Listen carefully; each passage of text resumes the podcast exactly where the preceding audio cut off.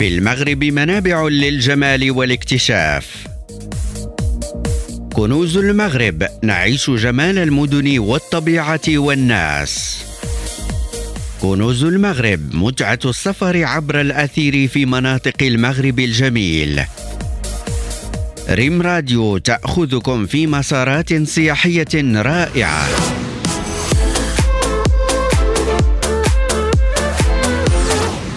مرحبا بكم مستمعينا الكرام. في حلقة جديدة من كنوز المغرب. اليوم كنوز المغرب غادي يحط الرحال في واحدة من المدن المتواجدة في جهة فاس مكناس وبالضبط نواحي مدينة إفران. على سفوح جبال الأطلس المتوسط وكتطل على كامل هضبة سايس من الجهة الشمالية والشمالية الغربية كيف ما كتطل على جبل كندر من الجهة الشرقية. نتمنى تكونوا تعرفتوا على وجهات اليوم. مرحبا بكم في جولة اليوم في مدينة إيموزار كندر. باش تجيو لمدينه إيموزار كندر عندكم حوالي 36 كيلومتر من فاس و24 كيلومتر من مدينة إفران و28 كيلومتر من مدينة صفرو. ويمكن لكم تجيو للمدينة بالحافلة ولا الطاكسي الكبير على الطريق الوطني رقم 8 الرابط بين فاس وإفران. والثمن كيختلف على حسب المدينة منين غادي تجيو. تأسست المدينة سنة 1812 وعرفت ازدهار في بداية القرن العشرين حيث كانت منتجع سياحي في هذه الفترة. وكتعتبر أكبر منتج للتفاح بالمملكة. كتميز مناخها البارد في فصل الشتاء بحيث كتعرف تساقطات الثلجية وبطقسها المعتدل في فصل الصيف. إضافة لقربها من العديد من المواقع السياحية الجبلية.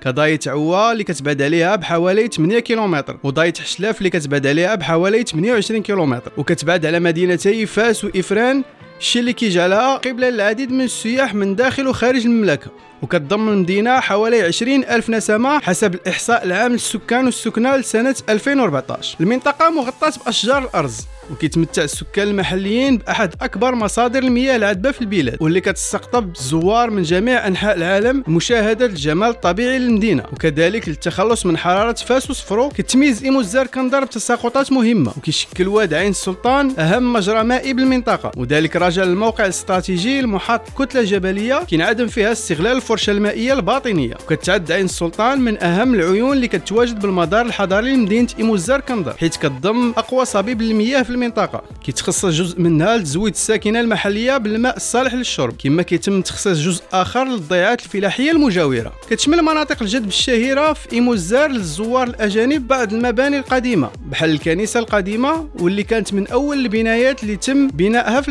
كيف ما كاين سوق أسبوعي كيتم تنظيمه نهار الاثنين في المدينة اللي غادي تلقاو فيه مجموعة من المنتوجات المحلية بالإضافة للفواكه والخضروات ومختلف أنواع الملابس زائد المعدات المنزلية. وفي المدينة كاين مجموعة من الحدائق والمسابح والمساحات الخضراء فين تقدروا تنزهوا نتوما وأفراد العائلة بالإضافة لمجموعة من المقاهي. أفضل وقيتة تقدروا تزوروا فيها مدينة ايموزار الكندر هي فصل الربيع وأوائل فصل الصيف. إلا ساليتوا الجولة ديالكم وبغيتوا تغداو فكاين مجموعة من المطاعم والمحلات في المدينة. واللي كيقدموا مجموعة من الأطباق والثمن فيها ابتداء من 50 درهم.